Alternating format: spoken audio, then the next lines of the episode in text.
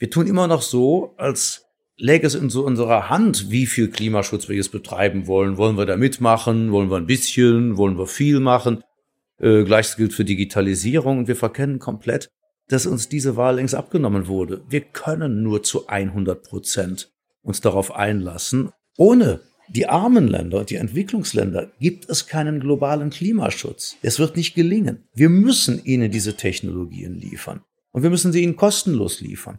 Und wir müssen ihnen ihre Schulden erlassen, damit sie nicht länger in der Schraubzwinge ihrer Verpflichtungen gezwungen sind, eben auf umweltschädliche Weise möglichst schnell Geld zu verdienen. Na, ich glaube, erstmal ist es so, Deutschland sind keine Revolutionäre, wir sind Evolutionäre. Wir sind eben nicht die, die in einer solchen Situation die Grünen ins Kanzleramt wählen. Wir sind die, die ihnen denn relativ viele Stimmen geben, aber wir wollen doch dann eher den konservativen Vertreter da haben, um dann mitzuerleben, wie der es verkackt. Und dann sind wir im zweiten oder dritten Schritt dann bereit, diesen Weg zu gehen. Herzlich willkommen. Mein Name ist Daniel Fürk und bevor wir gleich mit dieser Episode starten, möchte ich kurz unseren heutigen Gast vorstellen, den ich in Köln treffe. Frank Schätzing zählt zu den erfolgreichsten Schriftstellern der Nation. Seine Thriller fesseln Millionen von Lesern auf der ganzen Welt. Allein sein Werk Der Schwarm hat seit seinem Erscheinen eine Gesamtauflage von 4,5 Millionen Exemplaren erreicht und wurde in 27 Sprachen übersetzt.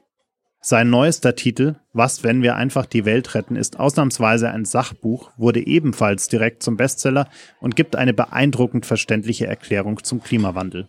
Ich wollte von Frank Schätzing wissen, wie ernst die Lage ist, ob es noch Hoffnung und Handlungsspielraum gibt und wie wir alle etwas dazu beitragen können, dass wir auch in Zukunft noch eine Erde erleben, die lebenswert für uns Menschen ist. Bevor wir aber gleich starten, noch eine Bitte. Wenn euch Gin Talk gefällt, folgt uns bei Spotify, Apple Podcasts oder wo auch immer ihr gerne Podcasts hört, so verpasst ihr auch keine der folgenden Episoden. Jetzt aber viel Spaß beim Zuhören. Schön, dass ihr alle wieder mit dabei seid. Zwei Menschen, eiskalte Drinks und eine Menge Zeit für ein persönliches Bargespräch. Herzlich willkommen an unserem Bartresen. Herzlich willkommen zu einer neuen Folge Gin and Talk. Mach es dir gemütlich, lehn dich zurück und tauche ein in die verrucht düstere Atmosphäre unserer Studiobar.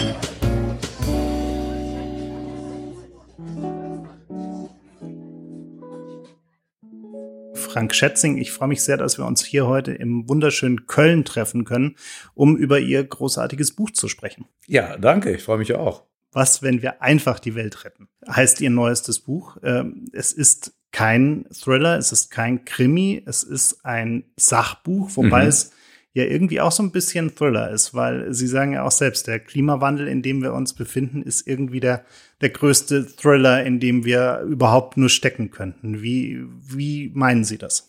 Naja, es gibt ja das schöne Genre des Endzeitfilms und des, des Endzeitromans, in dem man immer versucht, die größtmögliche Katastrophe vorzudenken, um dann den Test zu machen, wie wir da bestehen, ob wir überleben, ob wir alle untergehen oder ob einige überleben. Und ähm, ich denke, dass wir dieser Herausforderung näher sind denn je, ohne ähm, da jetzt zu katastrophieren. Aber äh, der Klimawandel ist sicherlich die größte Bedrohung, die größte Herausforderung der Menschheit. Und wir sehen ja in vielen Teilen der Welt, äh, dass das schon stattfindet, also dass die Klimakrise schon zur Klimakatastrophe wird. Also befinden wir uns mitten im Endzeit-Thriller, also dem Endzeit-Thriller überhaupt, denn die Bedrohung ist global. Das heißt, äh, wenn es uns nicht gelingt, die Erderwärmung bei maximal zwei Grad gegenüber dem vorindustriellen Niveau zu begrenzen, dann kann es passieren, dass wir eine Kettenreaktion lostreten, die wir dann auch nicht mehr in der Hand haben und äh, dass wir unsere Lebensbedingungen und Überlebensbedingungen vernichten. Also wenn das mal kein Thriller ist, äh, wie sagen, was dann? Ihr Buch hält sich jetzt schon die 15. Woche in der Spiegel-Bestsellerliste, mhm. was mich persönlich ja sehr positiv stimmt, dass sich zumindest ausreichend Leute mit dem Thema auseinandersetzen wollen. Mhm. Es gibt noch so zwei, drei andere Bücher, die auch äh, ein ähnliches Thema behandeln, die gerade in den Bestsellerlisten sind. Also sind Sie optimistisch, dass wir genügend Menschen finden, die sich jetzt endlich auch mal ernsthaft mit diesem Thema auseinandersetzen möchten? Ja, schon. In den letzten Jahren hatte ich da meine Zweifel. Dann muss ich gestehen, dass ich zum Teil schon ein bisschen äh, ratlos war, wie wir das noch hinkriegen sollen. Aber ich habe das Buch ja zu schreiben begonnen, äh, vergangenes Jahr, als Klimaschutz gar nicht mehr stattfand. Äh, monothematisch war Corona. Und ich dachte, äh, wenn wir das jetzt so aus den Augen verlieren, äh, dann werden wir die Pariser Ziele nicht einhalten können und dann fahren wir das Ding vor die Wand. Und habe das Buch geschrieben in der Hoffnung, dass sich dieses Jahr wieder etwas im Denken tut, äh, dass man wieder mehr über die größere existenzielle Bedrohung nachdenkt ähm, und hätte nicht erwartet, dass es so massiv ist. Es hat sicherlich auch was damit zu tun mit der Bundestagswahl, es hat damit natürlich zu tun, äh, dass alle Parteien momentan versuchen, mit grünen Inhalten zu punkten. Aber ich sehe auch, dass, äh, dass immer mehr Menschen über Nachhaltigkeit nachdenken, dass sie der Politik mit großem Misstrauen begegnen hinsichtlich dessen, was sie alles verschleppt hat in den letzten Jahren, dass sie jetzt endlich einfordern, dass was geschieht. Dass eben auch sehr viele verschiedene Aspekte zusammenwachsen. Es ist ja nicht nur das Klima, äh, es sind Pandemien, es ist das Tierwohl, äh, es sind unsere ganzen Lebensgewohnheiten, es ist unser Wertesystem, diese eigenartige Vorstellung, dass alles immer in unbegrenzter Menge zu jeder Zeit verfügbar sein müsste und das immer zum billigsten Preis und dass wir allmählich erkennen, dass, dass das so nicht funktioniert. Und äh, mein Eindruck momentan ist, vorsichtig ausgedrückt, dass wir da diesbezüglich gerade eine äh, exponentielle Bewusstseinsbildung haben, die sich, wie ich hoffe, hierzulande auch auf die Wahlen nieder, in den Wahlen niederschlagen wird und es ja in anderen Teilen der Welt schon getan hat. Was war denn bei Ihnen, um quasi im Vokabular des Buches zu bleiben, der Kipppunkt, dass Sie gesagt haben, also Sie waren ja eigentlich mittendrin, ein ganz anderes Buch zu schreiben. Ja, ja. Äh, was war denn der Kipppunkt, dass Sie gesagt haben, äh, ich, ich beschäftige mich jetzt mit mhm. diesem Thema und setze das andere mal on hold und mach lieber erstmal das Thema und auch ein Sachbuch dazu? Naja, die Grundstimmung, was sich bei mir aufstaute, war eben einfach, äh, dass nichts mehr stattfand bezüglich Klimaschutz. Das, das Thema war vom Tisch. Und äh, der Kipppunkt war sicherlich, dass es dann doch eine Diskussion gab im Oktober, an der ich auch teilnahm, so ein virtuelles Panel. Und da ging es dann wieder um die Zukunft des Klimaschutzes, es ging um die Zukunft der Klimabewegung, also explizit auf Fridays for Future. Und in dieser Diskussion wurde als erstes wieder die Angstfahne hochgehalten, auf der dann steht Verbot, Verzicht, Arbeitsplatzverlust. Und äh, ich dachte, das ist so, so typisch, so symptomatisch. Alle medialen Diskussionen, aber auch die Diskussionen, die Menschen untereinander führen, beginnen immer erstmal mit dem Angstszenario. Und dann brauchst du ganz lange, bis du da durch bist, um dann irgendwann mal darüber zu sprechen, dass wir ja in einer großen globalen Transformation stecken äh, in der nicht nur der Klimawandel eine Rolle spielt, sondern eben auch zum Beispiel Digitalisierung, Robotik, künstliche Intelligenz. Ähm, und äh, wir viel zu wenig über die Chancen reden. Wir tun immer noch so, als läge es in so unserer Hand, wie viel Klimaschutz wir jetzt betreiben wollen. Wollen wir da mitmachen? Wollen wir ein bisschen? Wollen wir viel machen? Äh, Gleiches gilt für Digitalisierung. Und wir verkennen komplett, dass uns diese Wahl längst abgenommen wurde. Wir können nur zu 100 Prozent uns darauf einlassen. Und das äh, geht am besten, wenn wir die Chancen betonen und sagen, schau mal, was gerade passiert, ist im Grunde genommen ein großer Next Step, ist ein Teil unserer Höherentwicklung. Die Menschheit ist wieder mal an einen Punkt gekommen, wo sie mit ihren bisherigen Lebensmodellen nicht weiterkommt. Und jetzt haben wir die Möglichkeit, äh, äh alle vor die Wand zu laufen. Oder aber wir finden Wege, äh, etwas Besseres daraus zu machen, als es vorher war. Und ich fragte mich, warum wir diese Diskussionen, die wir da führen, nicht mit der Vision des Besseren beginnen, mit den Chancen. Und das hat den Ausschlag gegeben, das Buch zu schreiben. Sie sagen es ja schon, wir, wir neigen immer dazu, immer erstmal das Schlechte zu sehen und äh, schieben dann alles erstmal, was irgendwie uns negativ beeinflussen könnte, so lange vor uns her, dass wir mhm. äh, möglichst nichts damit zu tun haben. Und dann, wenn es eigentlich schon fast zu spät ist, äh, wachen wir auf und sagen, ja, jetzt müssen wir mal was tun. Ähm, können wir das Klima denn noch retten? Oder ist es schon zu spät? Also das Klima als solches ist ja weit davon entfernt, gerettet werden zu wollen. Äh, das Klima ist das Klima. Ne? Also wir hatten in der Erdgeschichte ja unterschiedlichste äh, klimatische Bedingungen. Wir hatten eine Schneeballerde, die war komplett zugefroren. Wir hatten eine komplett eisfreie Erde. Da war das Wasser im Schnitt 15 Grad wärmer als, als heute. Ähm, sondern worum es ja letzten Endes geht, ist es nicht, dass wir das, den, den Planeten zerstören, das können wir nicht, ne? aber dass wir unsere Lebenswelt zerstören. Also die, die Randbedingungen, dieses doch sehr fragile Fenster an Randbedingungen, innerhalb dessen wir überhaupt überlebensfähig sind. Äh, das ist es ja, was wir aufs Spiel setzen. Und äh, tatsächlich haben wir diese Randbedingungen schon sehr gedehnt. Also wir, äh, wir haben, denke ich, in den nächsten zehn Jahren nochmal eine Chance, die Kontrolle zu behalten und eben das, was wir jetzt momentan überstresst haben, wieder zurückzuführen äh, in ein, ein, ein Fenster, in, in dem wir leben können. Aber wenn wir das nicht schaffen, dann äh, fürchte ich, verlieren wir die Kontrolle.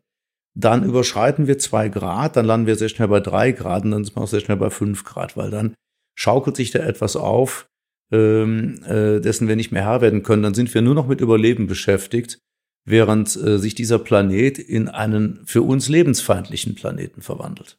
Sie haben ja in Ihrem Buch auch äh, ein Kapitel den Szenarien gewidmet, äh, wie es sich entwickelt und haben die eigentlich so ein bisschen ja wie eine Erzählung beschrieben, wo man äh, mhm. erstmal mit der Ich-Perspektive auch startet und äh, da so auf die Reise geht und entdeckt, wie die Auswirkungen heute schon sind und wie sie sich eigentlich weiterentwickeln, mhm. in, in, verschiedene Staffeln geclustert. Mhm. Äh, und sie haben damit was geschafft, aus meiner Sicht, wo, wo sich ganz, ganz viele andere nach wie vor die Zähne ausbeißen, nämlich sehr, sehr anschaulich, sehr verständlich erklärt, wie die Lage heute ist, wie sie mhm. aussehen könnte, äh, und, und was passieren müsste, damit wir, damit wir eben nicht in diese, äh, ich, ich weiß gar nicht, die wievielte Staffel ist am Ende, war ich glaube acht, neun. Ja, die, die Geschichte wird dann irgendwann mit äh, Riesenlibellen und Dinosauriern weitererzählt, die uns dann wieder ablösen werden. Genau. Äh, also Staffeln gibt's genug, aber wir spielen nicht überall mit. Genau. Aber, aber warum tun sich denn äh, Politiker und auch Aktivisten teilweise so schwer, dieses Thema anschaulich äh, zu, zu erklären. Also Sie haben ja auch in, in einigen Interviews auch immer wieder das Thema der Aufklärung mhm. angesprochen, dass wir eigentlich mal dahin kommen müssen, dass die Leute erstmal verstehen, was da passiert, äh, fernab von all der Panik erstmal sachlich zu erklären, äh, was eigentlich äh, los ist und das Ganze auch wirklich in einer breiten Masse zu schaffen, weil mhm. Sie ja auch sagen, wir brauchen die Breite der Bevölkerung, um wirklich ja. eine Veränderung herbeizuführen. Also warum fällt uns das immer noch so schwer, dieses Thema in der Breite verständlich zu machen? Weil es beispiellos komplex ist. Also wir sehen das ja auch ähm, an, an den, den Bildern, beziehungsweise den Bildern, die wir nicht haben. Also es gibt für alles, für jede Form der Katastrophe gibt es ein ikonisches Bild. Für eine Flutkatastrophe, ein Waldbrand, ein Meteoriteneinschlag. Äh, wenn wir Bilder vom Krieg sehen, Sie und ich, wir haben beide keinen Krieg erlebt, aber wir gucken auf zwei, drei Fotos und wir wissen sofort, das ist Krieg. Äh, wir sehen, das ist eine Hungerkatastrophe. Alles lässt sich abbilden und niemand bezweifelt dann auch, dass es genau das zeigt, was es zeigen will. Äh, nur im Klimawandel ist es so, dass es dieses eine ikonische Bild nicht gibt, sondern der Klimawandel ist ein, ein extrem vielschichtiges Phänomen, das sich in ganz unterschiedlichen Symptomen zeigt, die aber auch alle interpretationsoffen sind. Äh, mal zeigt er sich in einer Überflutung, mal in einem Brand, mal in einem abschmelzenden Eisschild, von dem aber dann auch Skeptiker immer wieder sagen können, dass es ja in Wirklichkeit ganz andere Ursachen hätte. Der eigentliche Klimawandel, der hält es so, wie äh, es in dem Film Die üblichen Verdächtigen so schön beschrieben wird. Der große Trick des Teufels ist eigentlich, die Menschen glauben zu machen, dass es ihn nicht gibt. Der Klimawandel selbst als der große Erzschurke im Hintergrund tritt ja selber nie in Erscheinung. Wir wissen ja nicht, wie er wirklich aussieht. Er zeigt sich nur in Symptomen. Und äh, das macht es so schwer für uns, ihn zu greifen und auch uns vorzustellen, wie das Leben auf einer drei Grad wärmeren Erde eigentlich wäre. Äh, womit wir momentan zu kämpfen haben, sind Wetterextreme. Ich meine, wir hatten nun gerade die schrecklichen Flutkatastrophen hier, besonders in Nordrhein-Westfalen. Und äh, allein wenn man das schon sieht, äh, dann denkt man, das ist aus einem Science-Fiction-Film. Also man, man, man sieht die, die Kraft des Wassers, aber das ist nur eine kleine Facette von sehr, sehr vielen. Aber das Leben auf einer Erde, die drei Grad wärmer ist, wo es auch keine Komfortzone mehr gibt, also wohin man nicht mehr entwischen kann. Es gibt dann, du kannst mit dem teuersten Learjet nirgendwo mehr hinfliegen, wo es besser ist. Es ist dann überall gleich schlimm. Äh, uns das vorzustellen, fällt uns wahnsinnig schwer. Das ist das eine. Und das zweite ist, dass die Ursache eben auch sehr vielschichtig ist. Wir können beim Waldbrand, können wir das eingrenzen, können sagen, guck mal, das und das und das äh, äh, sind die Ursachen, es ist zu trocken, da hat einer gezündelt, äh, da hat das Lagerfeuer zu lange gebrannt, da ist der Blitz eingeschlagen. Man kann es doch schon an einer Hand abzählen. Aber beim Klimawandel ist es so, dass wir uns äh, praktisch alle Subsysteme, ökologischen Subsysteme auf der Erde einzeln betrachten müssen, um herauszufinden, wann die eigentlich kippen. Das heißt, ähm, wann sie sich in eine unwiederbringlich in eine Richtung entwickeln, die uns nicht gefallen kann, die wir auch nicht mehr aufhalten können. Und dann sehen wir, dass eben, ob es der tropische Regenwald ist, ob es die Jetstreams sind, ob es der grönländische Eisschild ist, die Monsunwinde, der Golfstrom, äh, dass alles für sich betrachtet aus dem Gleichgewicht gebracht werden kann und dann auch seinerseits alles andere aus dem Gleichgewicht bringt. Die Verkettung von all dem ist wirklich immens komplex. Und darum ging es mir, das überhaupt erstmal zu beschreiben äh, so dass man mal so einen Überblick bekommt über dieses ganze Phänomen. Was ist es eigentlich überhaupt Klimawandel? Und warum ist menschgemachter Klimawandel was anderes als natürlicher Klimawandel? Warum geht das viel schneller vonstatten? Damit wir, wenn wir das verstanden haben, auch wissen, was wir tun können, um es aufzuhalten. Denn wenn wir eine Bedrohung nicht verstehen, dann können wir ihr auch nicht entgegentreten. Sie haben auch gerade die, die Klimaskeptiker, die Klimaleugner mhm. äh, angesprochen. Dann gibt es auch noch die Verschwörungstheoretiker, wenn man es so in der äh, Klassifizierung runterbricht. Mhm. Ähm, ich habe manchmal das Gefühl, wir haben ja, also während man in anderen Themen die, die Verschwörungstheoretiker in klare Gruppen äh, fassen mhm. könnte, wo man sagt, na ja, die Corona-Leugner sind vielleicht dann auch teilweise vielleicht eher ein bisschen weiter rechts als normal oder mhm. wie auch immer. Ähm, Wenn es um das Thema Klimawandel geht, habe ich das Gefühl, es zieht sich wirklich äh, durch, durch alle Gesellschaftsschichten, durch alle Altersgruppen mhm. und so mhm. weiter durch. Ich hatte kürzlich ein Gespräch auch mit einem äh, mit einem Journalisten, der, der durchaus sehr renommiert ist, der dann auch äh, irgendwie angefangen hat und äh, ja, und ob das jetzt alles so menschgemacht ist und überhaupt und man weiß es ja nicht und, und alle drehen durch. Ähm, und ich stelle mir dann immer so ein bisschen die Frage, Leute, die es eigentlich besser wissen müssten, die sich ja auch äh, qua Profession quasi mit Recherche auseinandersetzen, die ja all die Quellen vorliegen haben, also gebildete Menschen, die sich mit dem Thema auseinandersetzen können und sollten, äh, dass die trotzdem immer noch auf die Idee kommen, es, es gibt gar keinen menschgemachten Klimawandel. Die, die Wissenschaft ist sich ja eigentlich inzwischen, äh, also wirklich in, ich, ich weiß nicht, mhm. ob es viele Themen gibt, in denen sich die Wissenschaft derart einig ist. Gut, dass die Erde rund ist, da, da sind sich wahrscheinlich noch mehr einig. Ja, aber auch nicht alle. Also die Fraktion der Flacherdler ist ziemlich groß.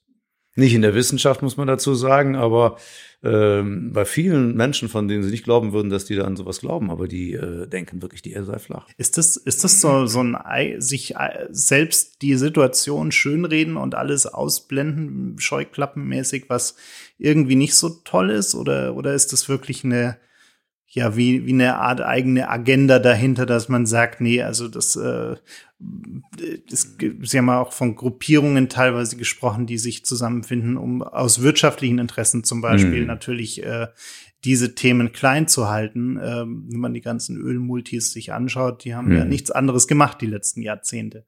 Also ist das ähm, vielleicht auch deshalb der Grund, dass wir auf der einen Seite, dass wir einfach verschiedene Ursachen haben für diese Symptomatik. Also, dass wir Leute haben, die diese einfach wieder besseren Wissens, weil sie sich nicht damit beschäftigt mhm. haben. Und auf der anderen Seite haben wir aber auch die, die es ganz genau wissen äh, und, und es aber trotzdem irgendwie versuchen, klein zu reden. Also es ist dieses, auch da wieder die Komplexität, äh, die es so schwierig macht. Naja, es gibt unterschiedliche Motivationen. Es gibt die, die es besser wissen und trotzdem nicht danach handeln. Das hat zum Teil schon Gründe, die man durchaus verbrecherisch nennen könnte. Also die äh, Ölindustrie hat ja tatsächlich Mitte des vergangenen Jahrhunderts, also vor allem voran ExxonMobil und Texaco, haben ihre eigenen Forschungsabteilungen angewiesen, mal hochzurechnen, was denn eigentlich passieren würde mit unserer Atmosphäre und mit unserem Planeten, wenn wir weiterhin äh, exponentiell Autos bauen, die alle mit fossilen Brennstoffen angetrieben werden. Also dann haben die Forschungsabteilungen von ExxonMobil gesagt, äh, dann werden wir um das Jahr 2000 herum ein massives Klimaproblem bekommen. Wir werden eine massive Klimaerwärmung haben, die wir auch nicht mehr rückgängig machen können. Der Meeresspiegel wird ansteigen. Und äh, als diese Gutachten vorlagen, haben die Ölkonzerne sie in den Giftschrank geschlossen und haben fortan begonnen, in einer gezielten Fake News-Kampagne ihre eigene Forschung zu diskreditieren. Also das war im Grunde genommen der Beginn der Diskreditierung der Klimaforschung. Der wurde ganz bewusst betrieben, weil das natürlich in keiner Weise mit den Geschäftsmodellen zusammenging. Äh, sowohl nicht mit denen der Autoindustrie als auch der Ölindustrie. Das sind einfach sehr mächtige Lobbys, äh, die natürlich sagen, naja, wir können ja immer noch irgendwann ganz am Ende mal was tun, aber das, das müssen wir jetzt nicht, weil das natürlich äh, in jeglicher Weise unsere Bilanzen schädigt und deswegen kehren wir das jetzt unter Teppich. Äh, Gleiches gilt für Politiker natürlich auch, die das Gefühl haben, dass, dass ähm, wenn sie anerkennen würden, was äh, äh, verfehlte Politik in der Vergangenheit angerichtet hat, dass äh, dann die wahrscheinlich aller Voraussicht nach die nächste Wahl verlieren würden. Ne? Also es sind schon niedere Beweggründe zum Teil auch im Spiel. Dann wiederum äh, muss man sehen, dass ein harter Kern der Verschwörungstheoretiker, äh, dass es denen gar nicht so sehr darum geht, wogegen sie jetzt in der Sache sind. Also sich von der Kugelgestalt der Erde abzugrenzen oder davon, dass wir auf dem Mond waren, ist an sich langweilig. Es wird in dem Moment interessant, wo dahinter ein sinistres Herrschaftskomplott vermutet wird. Das heißt also, der Verschwörungstheoretiker, den interessiert gar nicht so sehr die Sache, als die Mächtigen dahinter, deren böse Pläne er durchschaut und entlarvt. Äh, dadurch gewinnt er an Bedeutung. Nur durch den Gegner. Wenn es diesen Gegner nicht gibt, dann hat er auch keine Bedeutung. Also, also wächst er daran. Das sieht man bei den Querdenkern auch. Äh, diese ja zum Teil auch wirklich makabren äh, Anti-Corona-Demonstrationen richten sich ja immer gegen eine Regierung, in eine omnipräsente Regierung, die uns versklaven will. Und sie, die wenigen äh, Erleuchteten, die haben es verstanden. Wir Vollpfosten haben das nicht begriffen, aber sie haben es verstanden. Sie haben verstanden, dass Bill Gates dahinter steckt, der das alles erfunden hat und der uns einen Mikrochip implantieren will, um uns zu kontrollieren. Man möchte denen immer zurufen, warum zum Teufel sollte sich Bill Gates für euer scheiß langweiliges Leben interessieren? Ne? Ähm, und wenn es so eine ausgeklügelte Verschwörung ist, ne, wie kannst du, Idiot, dann davon wissen? Aber äh, das ist eigentlich das, äh, was, was, was sie interessiert. Sie, sie sind gegen dieses, dieses Herrschaftskomplott. Äh, und dann gibt es die vielen anderen, äh, bei denen es, glaube ich, einfach Angst und Hilflosigkeit ist. Natürlich gibt es auch Fachleute, die sagen, das ist doch alles gar nicht richtig bewiesen. Das sind aber dann eigentlich nicht wirklich Fachleute. Es sind Leute, die, die dann doch nicht alles gelesen haben, die sich nicht wirklich mit dem Thema auseinandergesetzt haben, die, die pseudowissenschaftlichen Quark erzählen, einfach weil, äh, weil sie Angst haben. Ich glaube, die Angst äh, spielt hier eine sehr große Rolle. Denn man muss auch noch mal vielleicht unterscheiden zwischen Prognosen und Szenarien. Was uns ja so in, in Angst und Schrecken versetzt, ist, dass wir das Gefühl haben, es kommen, kommen Leute und äh, die, die es wissen, die es studiert haben, die alles gelesen haben und sagen, so wird's kommen. Die Prognose ist immer totalitär. Die Prognose ist besserwisserisch. Die sagt dir, so wird's kommen und nicht anders. Das heißt, wir treiben hilflos darauf zu. Äh, davor wenden wir uns ab. Dann stecken wir den Kopf in den Sand und pfeifen im Wald und sagen, es stimmt überhaupt alles gar nicht. Aber tatsächlich kann kein Mensch die Zukunft prognostizieren, aber was wir erstellen können, sind Szenarien. Wir können also sagen, ausgehend von dem, was wir jetzt gerade tun oder nicht tun, wenn wir das weiter so machen, dann ist das Szenario A das wahrscheinlichste. Wenn wir aber unser Verhalten jetzt ändern, dann ist das Szenario B das wahrscheinlichste. So, und dann haben wir zwischen dem Worst Case und dem Best Case Szenario noch alle möglichen Zwischenszenarien. Und das Schöne an Szenarien ist, dass sie uns unsere Gestaltungshoheit zurückgeben. Denn sie sagen ja nicht, so wird es kommen, sondern sie sagen, es wird so kommen, wenn du das und das tust bzw. unterlässt.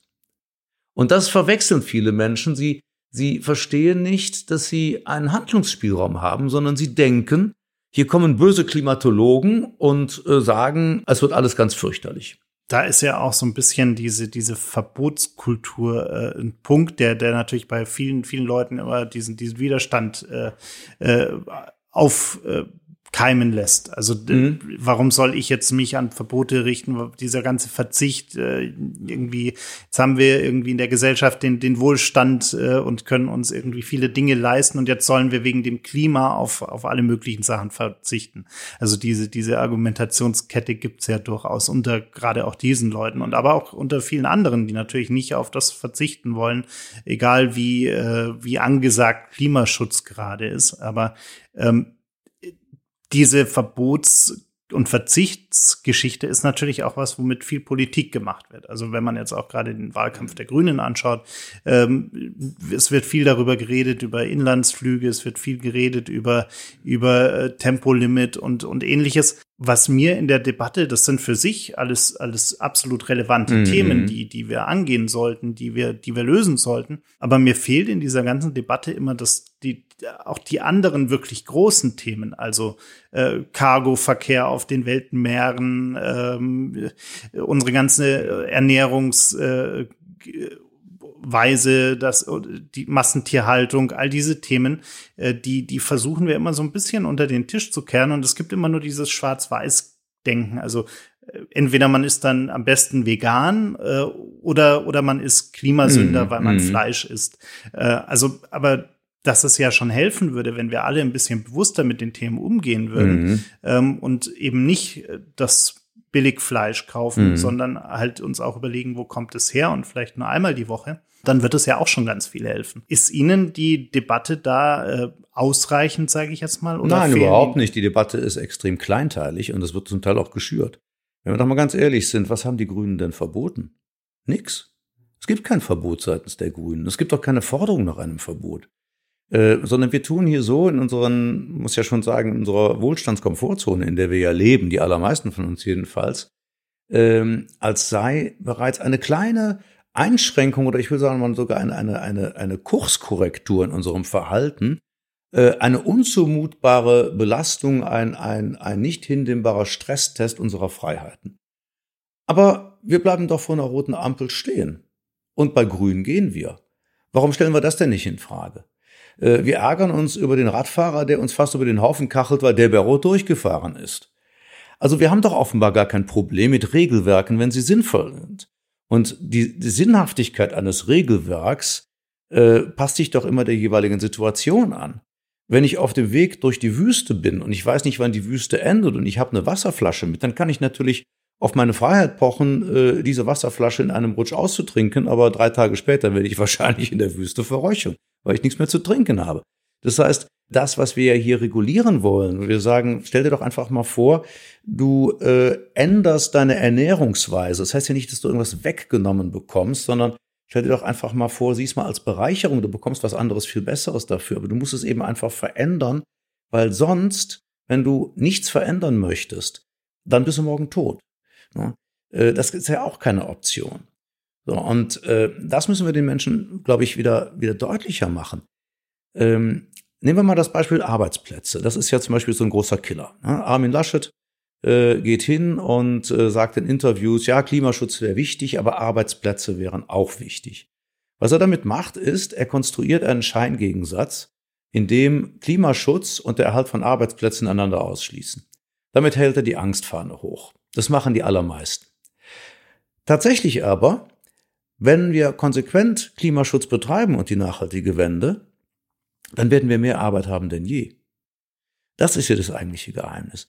Wir dürfen nicht hingehen und dürfen immer nur Arbeitsplätze branchenintern gegeneinander aufrichten und sagen, okay, äh, jetzt innerhalb dieser Branche gehen Arbeitsplätze verloren, aber es kommen vielleicht keine neuen, sondern wir müssen uns die Gesamtarbeitsmarktsituation anschauen und müssen feststellen, dass natürlich in bestimmten Bereichen Arbeitsplätze verloren gehen, so wie alle Pferdekutsche ihren Job verloren haben, als das Automobil kam. Aber große gesellschaftliche und technologische Transformationen führen ja vor allen Dingen dazu, dass mit dem Verschwinden einiger Branchen sehr viele neue Branchen entstehen. Das heißt, dass man immer sehen muss, wo findet man denn dann Arbeit? Und da zählt, dass wenn man das frühzeitig erkennt, also wenn eine Regierung, ein Staat, eine Wirtschaft, aber auch eine Bevölkerung frühzeitig das neue System erkennt, das bessere, und sehr schnell darin investiert, um sehr schnell darin Technologie, Innovations- und Weltmarktführer zu werden, dann heißt es, dass man dann in diesen neuen Zukunftsbranchen sehr viel mehr neue Arbeitsplätze schaffen kann, als man verliert. Und dann muss man sich keine Sorgen machen. Nur wenn man zu lange an den alten Systemen klammert, am Auslaufmodell verdienen will, äh, äh, unter Verweis auf Arbeitsplatzerhalt eben nicht neu investiert, dann riskiert man genau das, dann riskiert man Arbeitsplätze. Und insofern ist es diese Zaghaftigkeit, dieses nicht mitmachen wollen, sich dem technologischen Wandel verweigern, dem nachhaltigen Wandel verweigern, was uns gefährdet, nicht ihn anzugehen. Warum tun wir uns eigentlich gerade in Deutschland oft so schwer mit Empfehlungen? Also man kann ja jetzt jedem mal sagen, hier, äh, isst doch mal vielleicht ein bisschen weniger Fleisch und kauf nicht mehr das, das ganz Schlimme aus der Massentierhaltung. Überleg dir vielleicht mal zweimal, ob du äh, innerhalb Deutschlands ins Flugzeug steigst, äh, vielleicht fahr mal ein paar Mal öfter mit dem Fahrrad.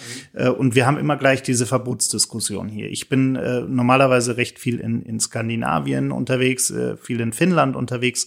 Äh, und wenn ich äh, dort zum Beispiel mit denen über, über Corona-Regeln mhm. spreche, ähm, da stellt sich gar keiner die Frage. Also Stichwort Masken zum Beispiel. Es gibt keine Maskenpflicht in mm. Finnland. Aber es gibt eine Empfehlung in Supermärkten, in Kaufhäusern und so weiter, die Maske zu tragen. Und es, man wird kaum jemanden finden, der keine Maske trägt, geschweige mm. denn die Maske irgendwie unter der Nase trägt. Mm. Ähm, hier in Deutschland ist es immer so gleich mit einem Angriff auf Freiheitsrechte konnotiert und ich möchte aber mit 200 über die Autobahn fahren, ja. ist mir doch egal oder am besten noch schneller.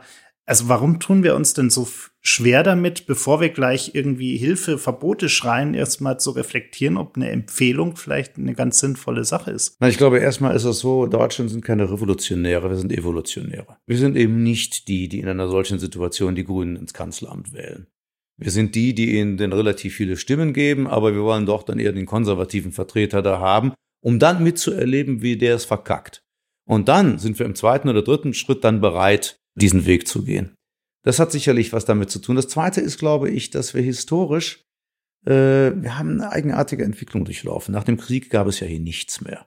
Äh, alles war weg. Das heißt, wenn du mit dem Rücken zur Wand stehst, kannst du nur nach vorne gehen. Das war die Zeit, in der die Deutschen sehr wagemutig waren, in der man sich sehr viel getraut hat, vieles riskiert hat. Das konnte ja im Prinzip nicht schiefgehen.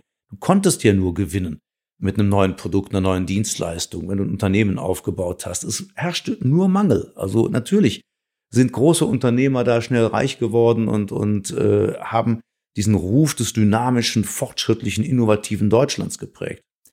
Aber dann kamen die Generationen, die das alles geerbt haben und in deren Händen es jetzt lag, das zu verwalten und nicht mehr zu verlieren. Und damit schließt sich die German Angst ein. Jetzt ging es nicht mehr darum, das meiste richtig zu machen, sondern das wenigste verkehrt. Und wir haben im, muss man leider sagen, bei aller Wertschätzung für Angela Merkel, aber wir, äh, im, im Klima einer visionslosen, zögerlichen Aufsichtpolitik, in der es darum ging, nichts falsch zu machen, ist dieses einzige Technologie- und Innovationswunderkind Deutschland auf das Traurigste verkümmert. Man hat sich nichts mehr getraut und weil man sich nichts mehr getraut hat, hat man festgestellt, dass man die Hoheit über Entwicklungen aus der Hand gegeben hat. Und dieses Gefühl der Ohnmacht, das man selber erzeugt hat, dass man nicht gestalten kann, das führt dazu, dass wir uns dann, wenn wir gestalten sollen, dem verweigern weil wir es eigentlich als Zumutung, als Belastung empfinden.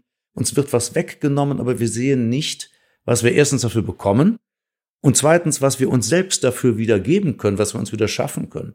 Und in Schweden ist es anders. Die Schweden haben von Anfang an äh, in allem ihr, ihren Gestaltungsspielraum erkannt. Sie sind sehr früh auf erneuerbare Energien gegangen, weil sie festgestellt haben, wenn wir das tun, wenn wir proaktiv investieren in neue Energien, dann können wir darüber ein ökologisches Wirtschaftswunder erschaffen. Also sie sind als Gestalter ihrer Zukunft aufgetreten. Auch dass es jedes zweite Auto in Schweden ein, ein Elektroauto ist, dass sie dass sie Erfolgsmeldungen haben, dass sie jetzt mittlerweile 55 oder 56 Prozent, glaube ich, ihrer, ihrer gesamten Energieerwinnung über die Erneuerbaren betreiben. Das sind ja tolle Nachrichten. Also sie können sich wirklich als die Macher hinstellen und wir haben es einfach verpasst. Wir sind nicht mehr die Macher. Und das zeigt sich in noch etwas anderem. Wir, ähm, wir haben es versäumt, in den letzten Jahren in Startups zu investieren. Also verglichen mit anderen Volkswirtschaften ist das Risikokapital in Deutschland äh, erbärmlich gering. Und wenn man das Wort mal sich betrachtet, Risikokapital, steckt ja ein interessantes Wort drin, ins Risiko zu gehen. Also nicht von vornherein äh, eine, eine Garantie dafür zu bekommen, dass es klappt, aber eine große potenzielle Chance, dass es klappen könnte. Und selbst das scheuen wir. Wir haben nicht in Startups investiert. Das führt dazu, dass natürlich die großen Finanzierungsrunden immer mit ausländischem Kapital äh, gemacht wurden, mit dem Resultat, dass unsere klügsten Köpfe ins Ausland gehen. Also wir bluten diesbezüglich auch aus und bleiben natürlich um ein weiteres zurück. Wir verkennen, dass Startups Jobmotoren sind, dass alleine über Startups oder über, über Scale-Ups, über, über Unicorns und Sunicorns, die also da sich den Unicorns annähern, äh, dass man darüber Millionen Arbeitsplätze schaffen kann. All das haben wir aus der Hand gegeben. Und wir müssen wieder zurück ins Handeln finden. Wir müssen eben diese Empfehlungen nicht verstehen als Verbote und Verzichtsdebatten und dass wir also, dass, dass man uns praktisch äh, kastriert, sondern dass man uns im Gegenteil den Werkzeugkasten aufmacht und sagt, such dir was aus. Ne? Spann die Muskeln an. Jetzt du bist aufgefordert, bau die neue Welt. Das müssen wir einfach wieder lernen. Dazu vielleicht auch eine Anekdote äh, von einem deutschen Autobauer. Äh, ich habe vor zwei Jahren mal einen der ersten Investoren in Tesla äh, im Silicon Valley getroffen. Mhm. Und der hat mir dann eine Geschichte erzählt, dass äh, er, der auch für einen großen Autobauer gearbeitet hat, eine Zeit lang für einen deutschen großen Autobauer, ähm, hat dann irgendwann vom Vorstand die Anfrage bekommen, er soll doch jetzt mal ganz dringend äh, zwei Tesla besorgen mhm. äh, in den unterschiedlichen Reichweitenkapazitäten, mhm. äh, damit äh, man die mal anschauen kann. Und dann hat er gemeint, der davor schon immer gepredigt predigt hat, kommt doch mal rüber, schaut euch das an. Mhm. Äh, wir kaufen mal gemeinsam einen Tesla. Äh, ihr müsst auch mal diese, diese Experience im Laden mhm. und so weiter erleben. Das hat die aber alles nicht interessiert. Er hat sich dann gefreut, als der Anruf kam und meinte, jetzt endlich ist der Groschen gefallen, endlich äh, mhm. sind die mal interessiert daran.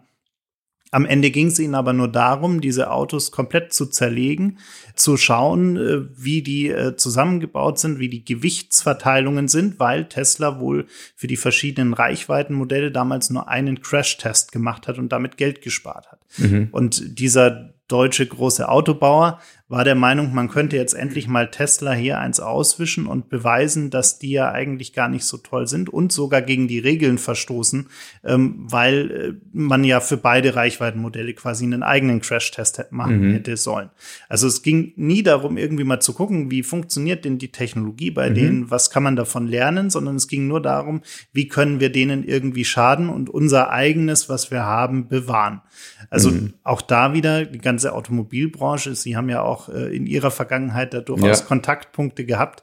Äh, es ging ja immer viel darum, irgendwie zu bewahren mhm. und noch effizienter, noch besser zu machen, was man ohnehin schon hat, statt mal darüber nachzudenken. Und jetzt auf einmal äh, sieht man dann zum Beispiel einen VW-Vorstandsvorsitzenden mhm. bei Markus Land sitzen, wie er irgendwie predigt, ja, wir sind jetzt äh, hier die neuen Elektrohelden. Äh, und, und sind da ganz toll aufgestellt. Das ist doch irgendwie auch, auch ein Stück weit verlogen, oder? Na, es ist arrogant und natürlich ist es ein Stück weit verlogen, denn äh, wir haben hier in, in Deutschland über viele, viele Jahre die E-Mobilität komplett verpennt. Also Auto- und Ölindustrie und Politik haben sich im Grunde genommen im Hinterzimmer zur Innovationsvermeidung getroffen, äh, weil es beiden eben mal kurzfristig in der Bilanz nützte.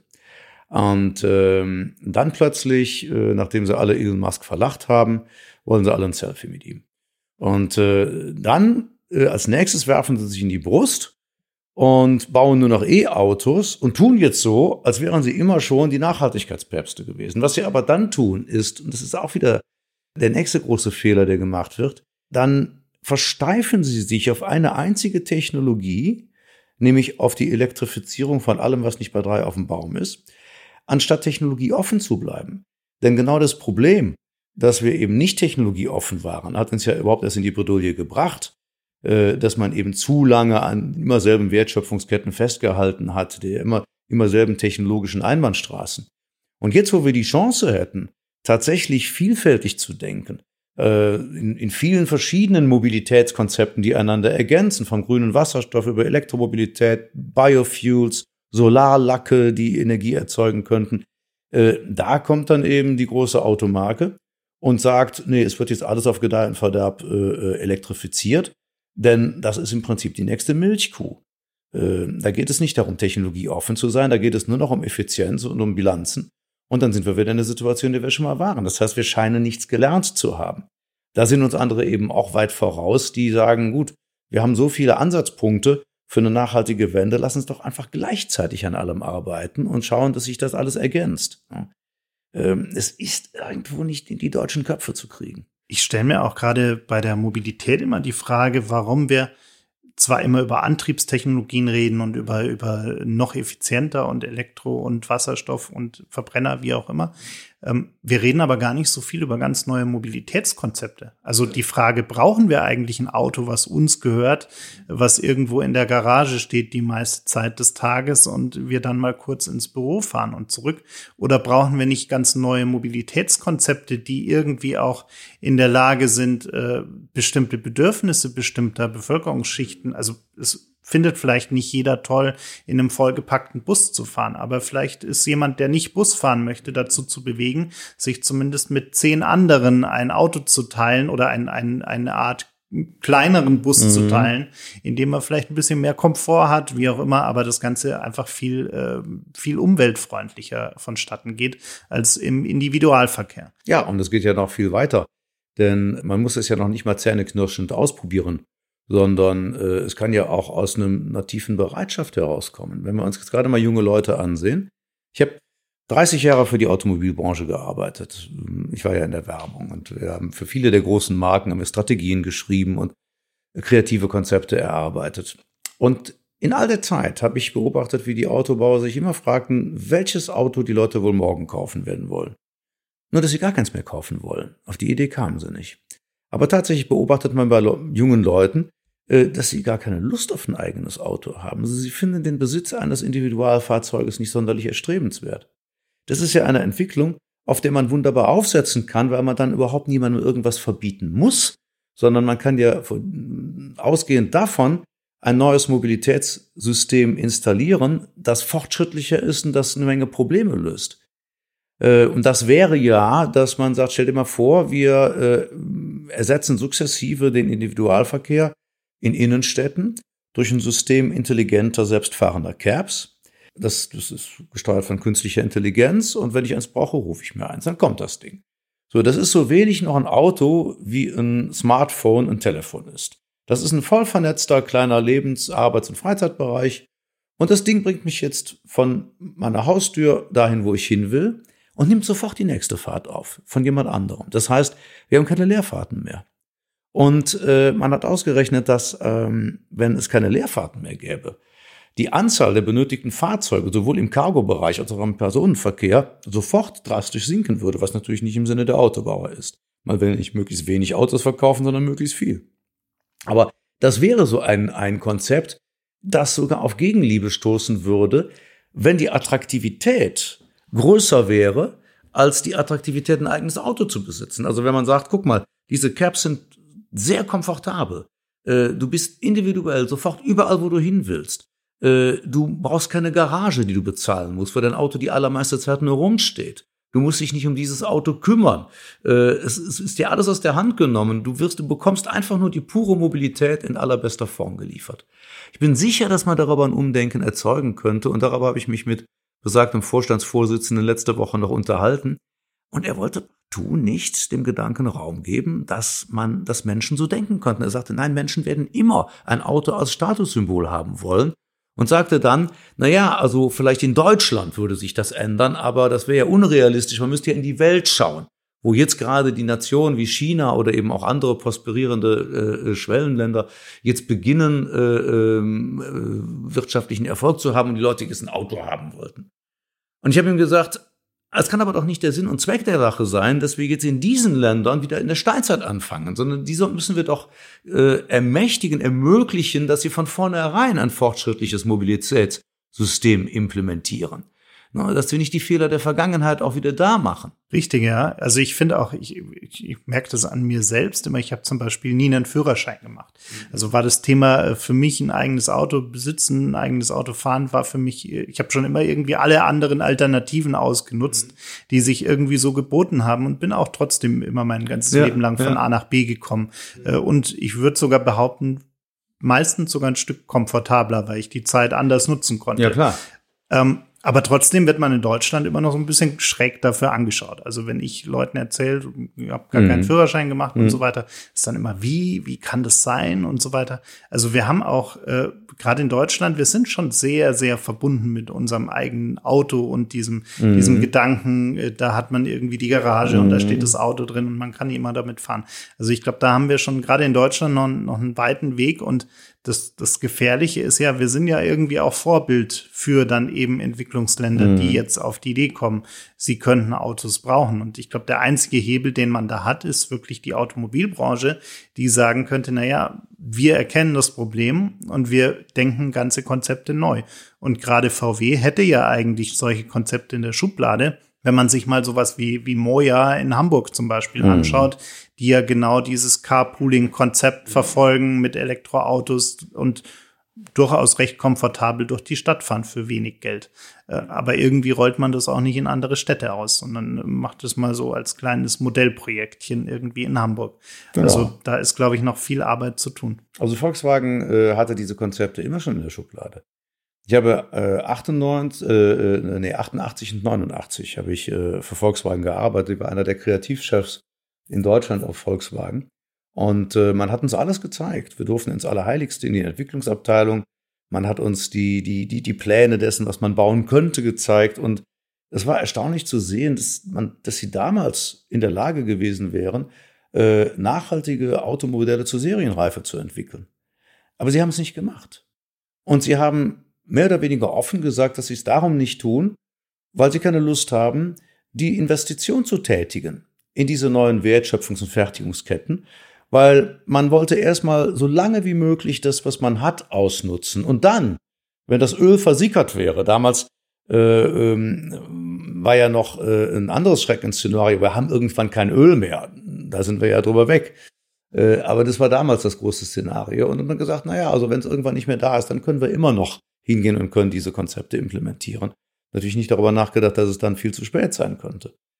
Und ähm, es, es zeigt aber, dass egal welchen Bereich man sich anschaut, es fast überall ein besseres Angebot gibt. Und das ist genau die Geschichte, die wir den Menschen erzählen können.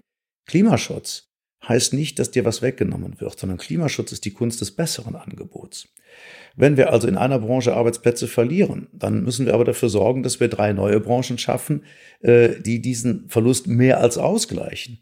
Wenn wir Geringverdiener haben, die sich Klimaschutz nicht leisten können, dann muss der Staat mit Klimaschutzhilfen und mit Steuererleichterungen diesen Menschen helfen. Wir müssen Menschen umschulen. Wenn wir feststellen, dass wir zum Beispiel Inlandflüge reduzieren wollen, dann ist das aber verbunden damit, dass wir neue Branchen schaffen im Bereich Schiene dass wir unser, muss man ja sagen, teils lausiges Schienensystem äh, einfach in, in ein neues Jahrhundert überführen und, und äh, neue futuristische Schienensysteme installieren. Äh, wenn wir über Energieersparnis reden, dann heißt das nicht, dass wir hier in unserer Wohnung das Wasser abstellen und die Heizung abstellen und das Licht ausdrehen müssen, sondern das heißt, dass wir uns als Technologiestandort unserer Fähigkeiten äh, im Bau von künstlichen Intelligenzen besinnen und in Städten Intelligent Grids und smarte Verteilernetze installieren, künstliche Intelligenzen, die in der Lage sind zu sehen, wo irgendwo ein Energieüberschuss ist und damit sofort am anderen Ende der Stadt einen gerade auftretenden Energiemangel kompensieren. Das ist Fortschritt, das ist Zukunft und das ist im Zweifel ein besseres Leben in einer besseren Welt mit besseren Produkten, besserer Nahrung, besserer Kleidung, größerer Chancengleichheit für alle, auch in anderen armen Ländern auf der Welt, als wir es jetzt haben. Das ist die Geschichte, die wir erzählen müssen. Und daran müssen wir mitarbeiten. Und dann kommt noch ein letztes dazu, wenn ich das noch sagen darf. Ähm, es wird hier in Deutschland immer gerne äh, das Argument hochgehalten, das wäre alles eine obsolete Diskussion, denn wir würden ja sowieso äh, in der Emissionsbilanz CO2 und CO2-äquivalente Treibhausgase nur zwei Prozent ausmachen. Also was wir denn eigentlich mit unseren zwei Prozent überhaupt ausrichten wollten.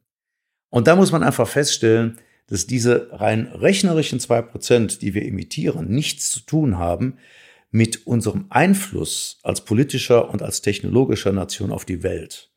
Wenn wir hier in Deutschland zeigen, dass wir mit grünen Technologien in der Lage sind, ein nachhaltiges Wirtschaftswunder auf die Beine zu stellen, dass das also funktioniert, dass wir darüber Arbeitsplätze schaffen, dass wir nachhaltige Wertschöpfungsketten schaffen, dass wir das Leben der Menschen verbessern, dann werden andere das nachmachen dann können wir Druck ausüben, Kraft unseres politischen Gewichts auf andere. Dann können wir in Verhandlungen mit anderen sagen, ihr müsst das aber jetzt auch tun.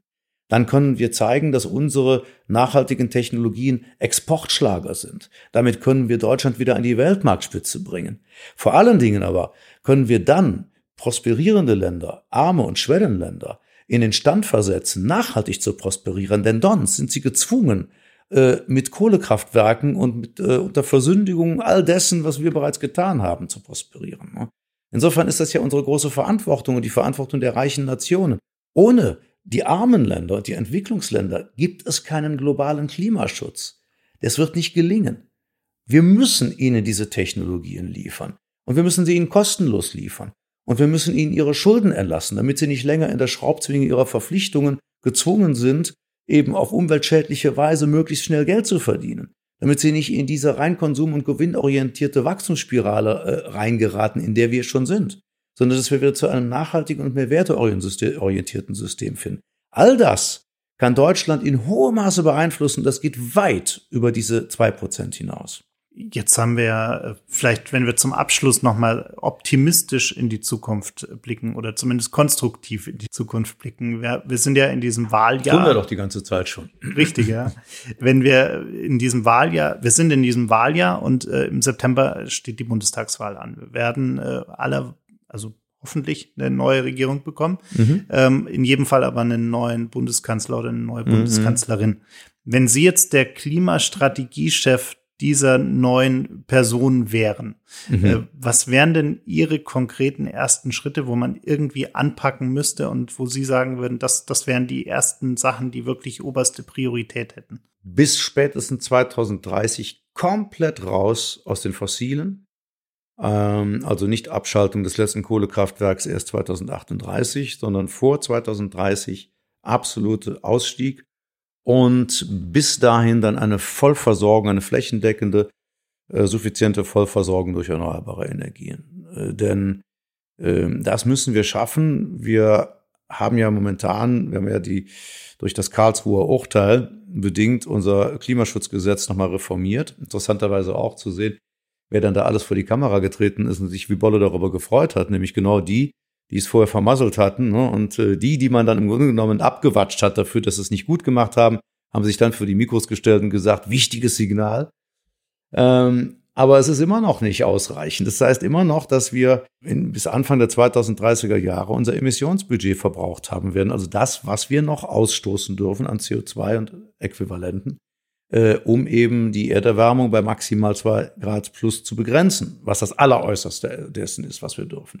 Und das gilt ja für alle Länder dieser Welt. Das, der, Weltklimarat hat diese Emissionsbudgets ausgerechnet, aktualisiert sie immer und sagt, so viel dürft ihr noch in die Luft blasen und alles, was ihr darüber hinaus in die Luft blast, das führt uns dann in die Hölle. Dann haben wir keinen Gestaltungsspielraum mehr. So, das heißt also, wenn jetzt die Bundesregierung hingeht und ganz stolz verkündet, Sie hätte den Zeitpunkt, an dem wir klimaneutral sein wollen, auf 2045 vorgezogen.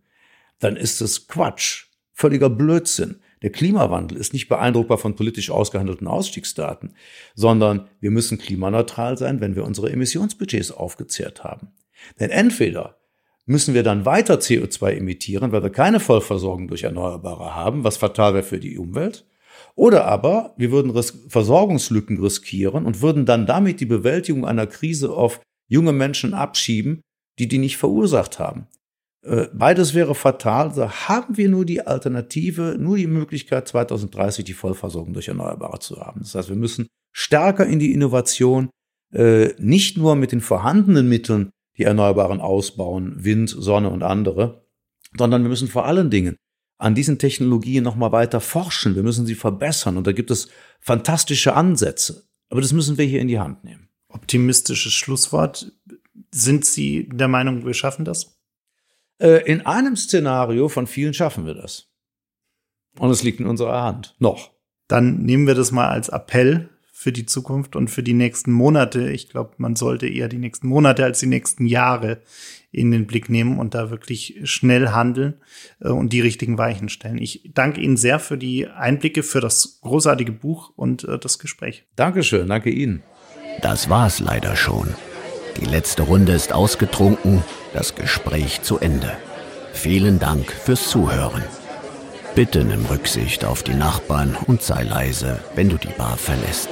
Aber vergiss auf keinen Fall den Abonnieren-Button zu klicken.